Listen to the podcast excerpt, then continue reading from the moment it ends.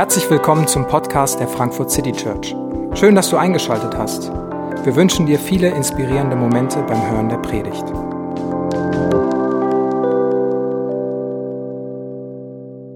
Johannes war ein Apostel, ein, ein Jünger Jesu, einer derer, die von Anfang an dabei waren und einer derer, die bis zum Schluss dabei waren. Johannes war einer der wenigen, der, der bis zum Ende, der am Kreuz noch da stand und alles selber gesehen hat.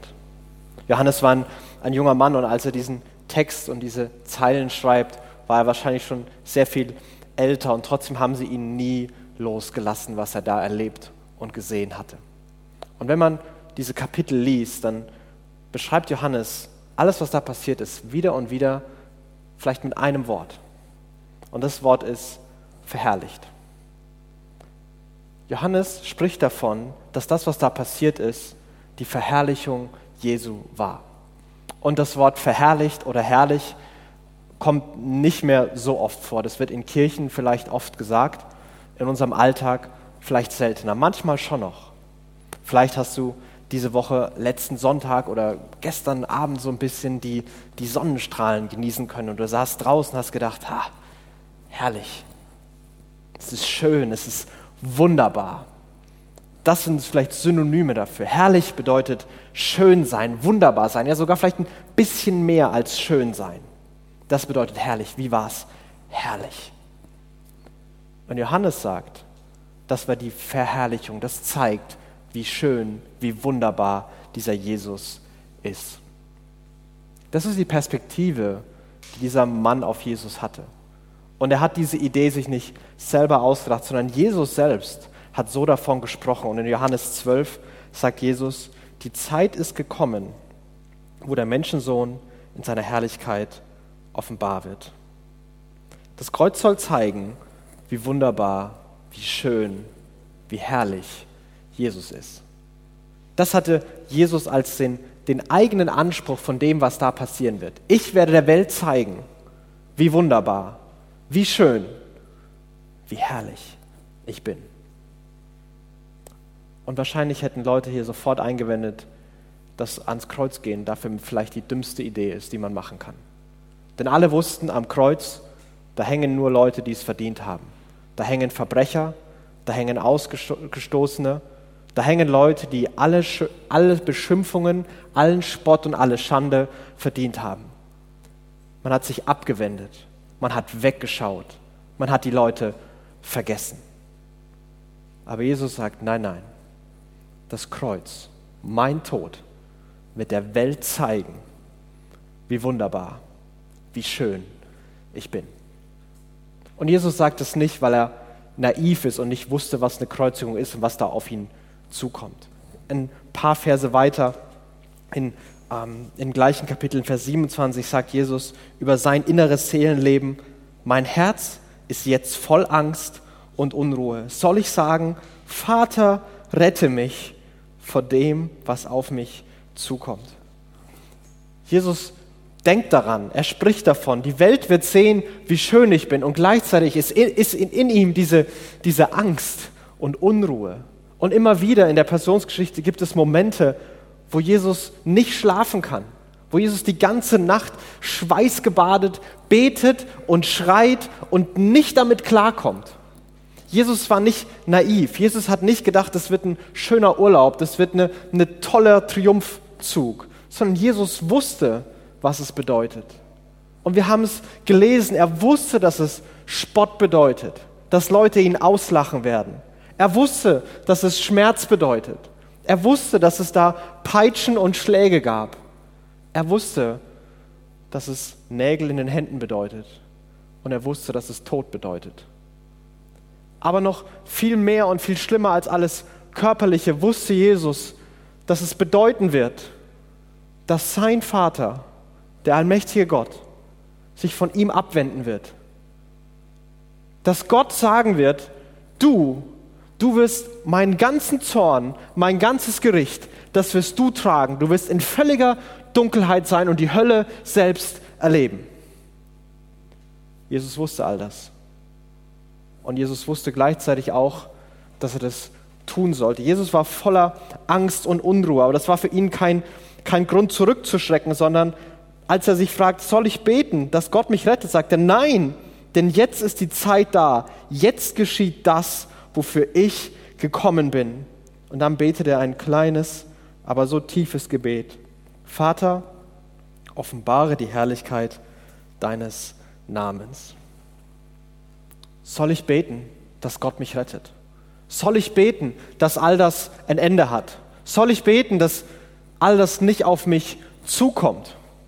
Jesus wusste, was auf ihn zukommt. Jesus war voller Angst und Unruhe.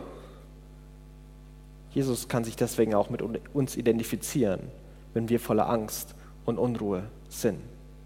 Ja, besonders wenn wir dann voller Angst und Unruhe sind, obwohl wir genau wissen, dass genau das, was uns Angst und Unruhe macht, dass das der nächste Schritt ist. Dass wir das machen sollen.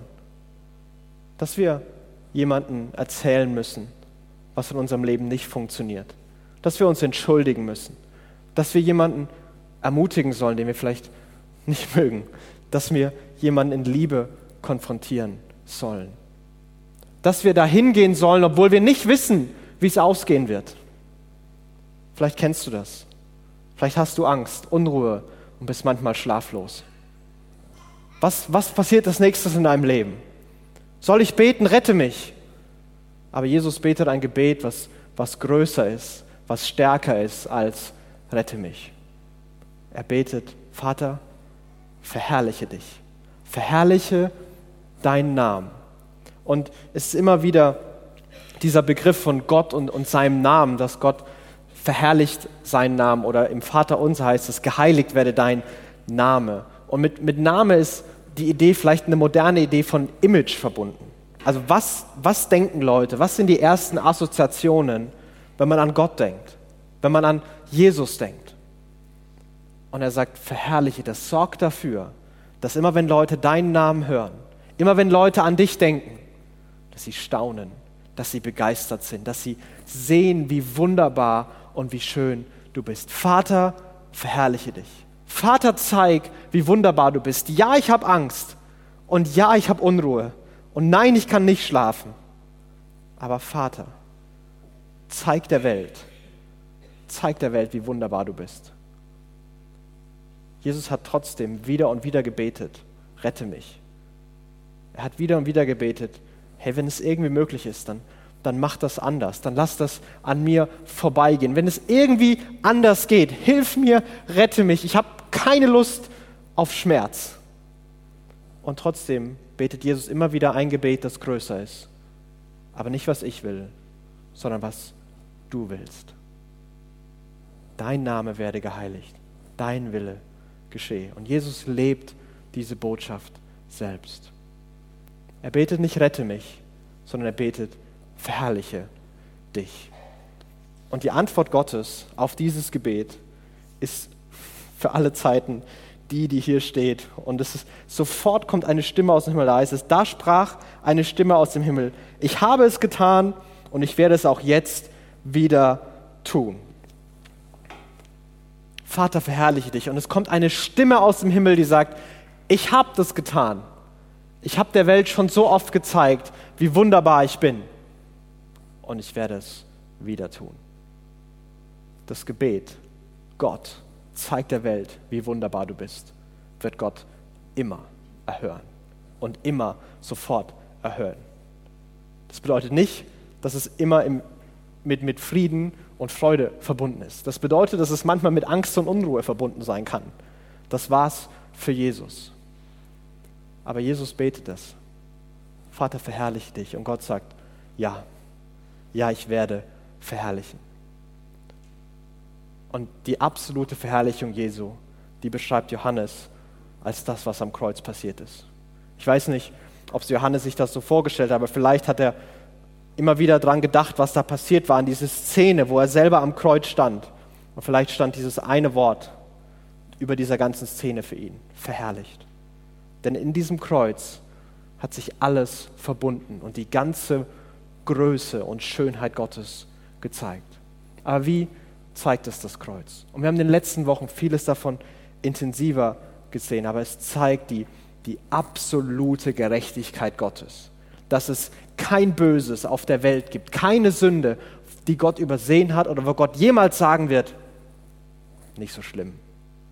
Das bedeutet auch, dass alles, was wir böse finden, was wir schrecklich finden, was an Leid in der Welt passiert ist, Gott ist für alle Zeiten ein absoluter Feind von allem Bösen. Und er beweist das, indem er seinen Zorn, seinen Zorn am Kreuz offenbart. Und weil er nie Sünde ungestraft lässt. Und gleichzeitig offenbart er seine ewige Liebe, die schon immer Bestand hatte. Gleichzeitig beweist er, dass er nicht erst angefangen hat, uns zu lieben nach dem Kreuz, sondern dass Gott die Menschen schon immer geliebt hat. So sehr hat Gott die Welt geliebt, dass er seinen Sohn gesandt hat und dass er dann stirbt. Gott hat schon immer geliebt. Und seine Liebe zeigt sich darin, dass sich sein Zorn, seine Gerechtigkeit gegen alles Böse nicht auf die trifft, die für alles Böse verantwortlich waren, sondern dass er es selber auf sich nimmt. Dass der Konflikt von Gott, der immer wieder vorkommt im Alten Testament zwischen Liebe und Gerechtigkeit, dass ja, ich muss das Richtige tun, aber ja, ich will auch gnädig sein, dass es auf eine ganz faszinierende Weise gelöst wird. Es zeigt die Kraft Gottes, weil Jesus in seinem Tod die Welt rettet. Hilflos, schwach, an Kreuz genagelt, hat Jesus die Kraft, die Welt zu retten. Das ist die Stärke Gottes. Das ist die Größe Gottes. In dem Moment hat Jesus so viel Kraft. Und es zeigt seine, seine Weisheit. Denn all das, Liebe und Gerechtigkeit und Kraft zu verbinden und dabei gleichzeitig der Welt zu zeigen, wer er ist, aus Tod Leben zu machen, aus Schande Schönheit und aus einer Niederlage den größten Triumph. Auf die Idee wäre keiner von uns jemals gekommen. Oh, wie groß die Weisheit und die Wege Gottes, wie unerforschlich sind seine Gedanken. Und all das verbindet sich, kombiniert sich, zeigt sich im Kreuz. Er zeigt, wie wunderbar seine Gerechtigkeit, seine Liebe, seine Kraft, seine Weisheit ist. Und Jesus tut das. Er verherrlicht sich. Gott verherrlicht sich selbst. Gott zeigt der Welt, wie schön er ist. Weil diese gesehene Schönheit Gottes Implikationen hat für alle die, die hinsehen. Und Jesus beschreibt das in Kapitel 12, in den, in den nächsten Versen schon vorhersehend auf seinen Tod. Es kommt diese Stimme aus dem Himmel und heißt es, viele Menschen standen dabei und hörten es und sie sagten, es hat gedonnert. Einige meinten, ein Engel hat zu ihm gesprochen. Da sagte Jesus, nicht meinetwegen hat diese Stimme gesprochen, sondern wegen euch. Ihr solltet das hören. Und dann sagt er, jetzt ist die Welt, jetzt ist für diese Welt die Stunde des Gerichts gekommen. Jetzt wird der Herrscher dieser Welt hinausgeworfen. Jesus beschreibt seine Kreuzigung und eine Folge seiner Kreuzigung ist, dass der Herrscher der Welt hinausgeworfen wird. Und Jesus meint damit, dass das Böse und das personifizierte Böse, das in verschiedenen Namen, in verschiedenen Kulturen hat, Teufel ist, äh, oder Satan sind die Bekannten bei uns. Und Gott entmachtet ihn und Gott entwaffnet ihn. Jesus, als er am Kreuz hängt, als er all dieses getan hat, als er die Liebe, die Gerechtigkeit und die Kraft und die Weisheit Gottes gezeigt hat, ruft, es ist vollbracht. Es ist getan. Liebe ist bewiesen. Gerechtigkeit ist bewiesen. Zorn ist getragen. Zorn ist weg. Keine Rechnung ist offen. Nichts, nichts, was noch getan werden müsste. Es ist vollbracht. Und wenn es vollbracht ist, dann bedeutet es, dass die Macht und die Grundlage für alle Kontrolle, die manchmal das Böse über uns hat, gebrochen ist. Denn wenn es vollbracht ist, dann bedeutet es, dass keine Anklage mehr möglich ist. Das bedeutet, dass all die, die Stimmen, die uns einreden wollen, schäm dich, versteck dich, du schaffst das nicht, du kannst das nicht, du hast es nicht verdient, die anderen haben es auch nicht verdient Du wirst es nie schaffen. dass all diese Stimmen, dass sie keine Grundlage mehr haben. Jesus hat ihn entmachtet. Alle Anklagen sind ungerechtfertigt. Ja, soll er es doch sagen. Es ist ja schön, dass jemand rumschreit, dass ich noch Schulden bei jemandem habe, habe ich aber nicht. Und jemand, der mir hinterherläuft und die ganze Zeit schreit, du schuldest noch Geld, du schuldest noch Geld, aber alle wissen, ich schulde gar niemand Geld, damit nicht ich der Dumme, sondern der. Der ist der, der sich lächerlich macht. Der ist der, der seine Glaubwürdigkeit aufs Spiel setzt. Der ist der, der alle Macht und allen Einfluss verliert. Und genau das, sagt Jesus, ist passiert. Anklage ist für immer grundlos. Und wenn Anklage grundlos ist, weil für alle die, die an Jesus glauben, es keine unvergebene Sünde mehr gibt. Jesus ist vor 2000 Jahren gestorben und trotzdem predigen Christen, dass Jesus für unsere Sünden hier und heute, die letzte Woche passiert sind, gestorben ist. Der Tod Jesu geht weit, weit über jeden Raum und Zeit hinaus. Der Tod Jesu ist ein einmaliges, vollkommenes, unbegrenztes Opfer. Jesus hat den unbegrenzten Zorn mit seiner Unbegrenztheit in seinem Wesen, mit seiner Ewigkeit selbst getragen. Das heißt, das begrenzte Wesen wie wir nicht ewig leiden müssen. Das heißt sogar, dass wir uns gar nicht mehr diesen Fragen, diesem Leid, dieser Anklage stellen müssen. Und viel zu oft glauben wir diesen Stimmen noch. Viel zu oft sind wir geplagt von Schuldgefühlen. Viel zu oft sind wir gefangen in unserer Schande. Viel zu oft sind wir vergiftet von Bitterkeit. Viel zu oft sind wir alleine und isoliert. Aber all das ist gelogen. All das ist für die, die an Christus glauben, gelogen. Gott hat uns frei gemacht. Gott hat all das getragen, Gott hat all das bezahlt. Wir müssen nicht mehr uns vor Gott verstecken. Wir müssen nicht was wieder gut machen, um Schuldgefühle abzubauen. Wir müssen uns nicht schöner darstellen, als wir sind, weil wir uns schämen. Wir müssen uns nicht alleine retten. Wir müssen nicht isoliert und alleine leben. Jesus hat uns frei gemacht. Er hat die Anklage und damit die Macht des Teufels gebrochen und uns frei gemacht. Und er, er bringt uns in die Freiheit. Und wir dürfen entscheiden. Aber die Entscheidung, die, die wir treffen und die Christen schon immer getroffen haben, ist nicht einfach in einem Vakuum zu bleiben, sondern Jesus sagt es selber, aber ich, ich werde über die Erde erhört werden und dann, dann werde ich alle zu mir ziehen. Jesus sagt, ich werde den Herrscher entrichten und wenn ich da erhöht bin, dann werde ich alle zu mir ziehen.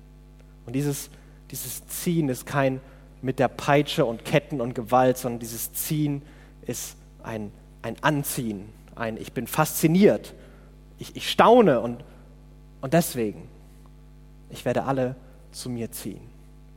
Ich werde euch frei machen. Und was ihr machen werdet, ist, ihr werdet zu mir kommen. Ihr werdet von mir angezogen sein. Ihr werdet so staunen Ihr werdet so fasziniert und begeistert sein über mich, dass ihr gar nicht mehr woanders hinlaufen wollt. Wenn ihr meine Liebe seht, dann werdet ihr bei mir bleiben. Wieso solltet ihr irgendwo anders hingehen? Wenn ihr meine Gerechtigkeit seht, dann werdet ihr meinen Urteilen vertrauen. Warum sollte noch jemals irgendjemand anders bewerten und urteilen dürfen? Wenn ihr meine Kraft erlebt habt, dann werdet ihr euch wieder und wieder an mich wenden und nicht mehr woanders hingehen. Wenn ihr meine Weisheit erahnen könnt, dann werdet ihr mich fragen und auf mich hören. Jesus und Christentum ist ziemlich selbstbewusst. Jesus sagt, es ist vollbracht. Jesus schwingt keine Peitsche. Jesus will uns nicht mit Scham und Angst motivieren, sondern die Motivation von Christen seit Ostern war und ist Bewunderung und Staunen. Es ist, dass sie was sehen, dass sie was verstehen, dass sie was erkennen. Dass sie sagen, ist mir egal, ist mir egal, was alles andere bietet. Ist mir egal, was das da sonst noch geben könnte. Jesus.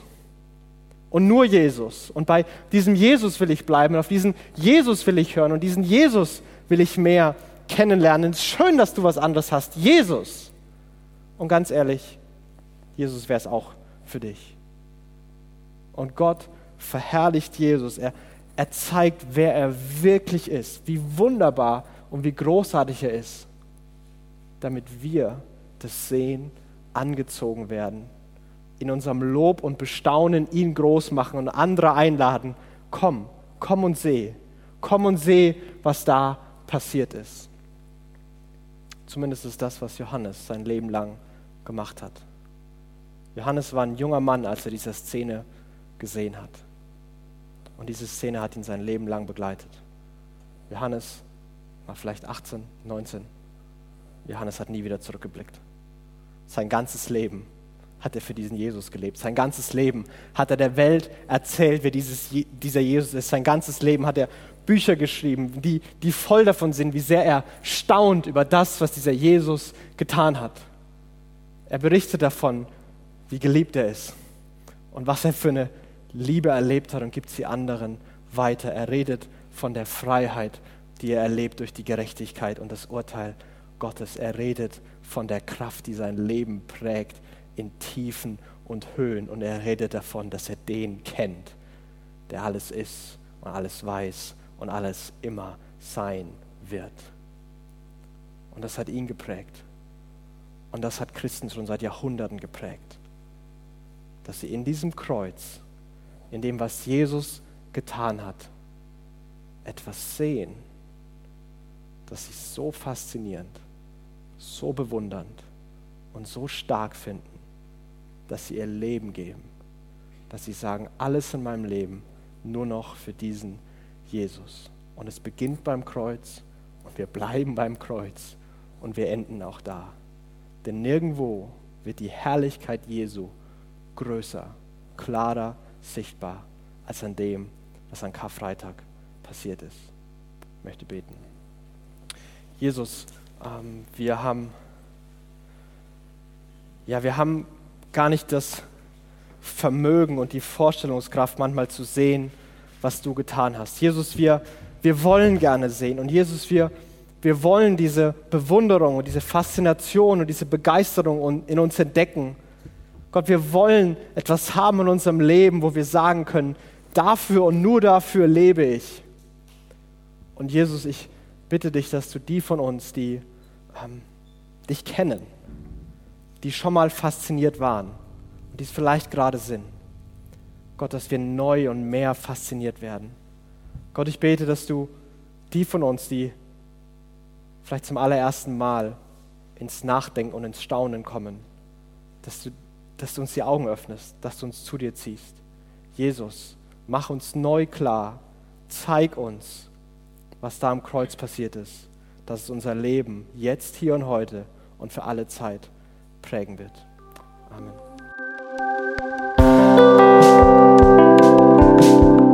Wir hoffen, die Predigt hat dich inspiriert. Wenn du uns kennenlernen möchtest, dann schau einfach mal auf unsere Homepage www.frankfurtcitychurch.de oder besuch uns in unseren Gottesdiensten. Bis dann!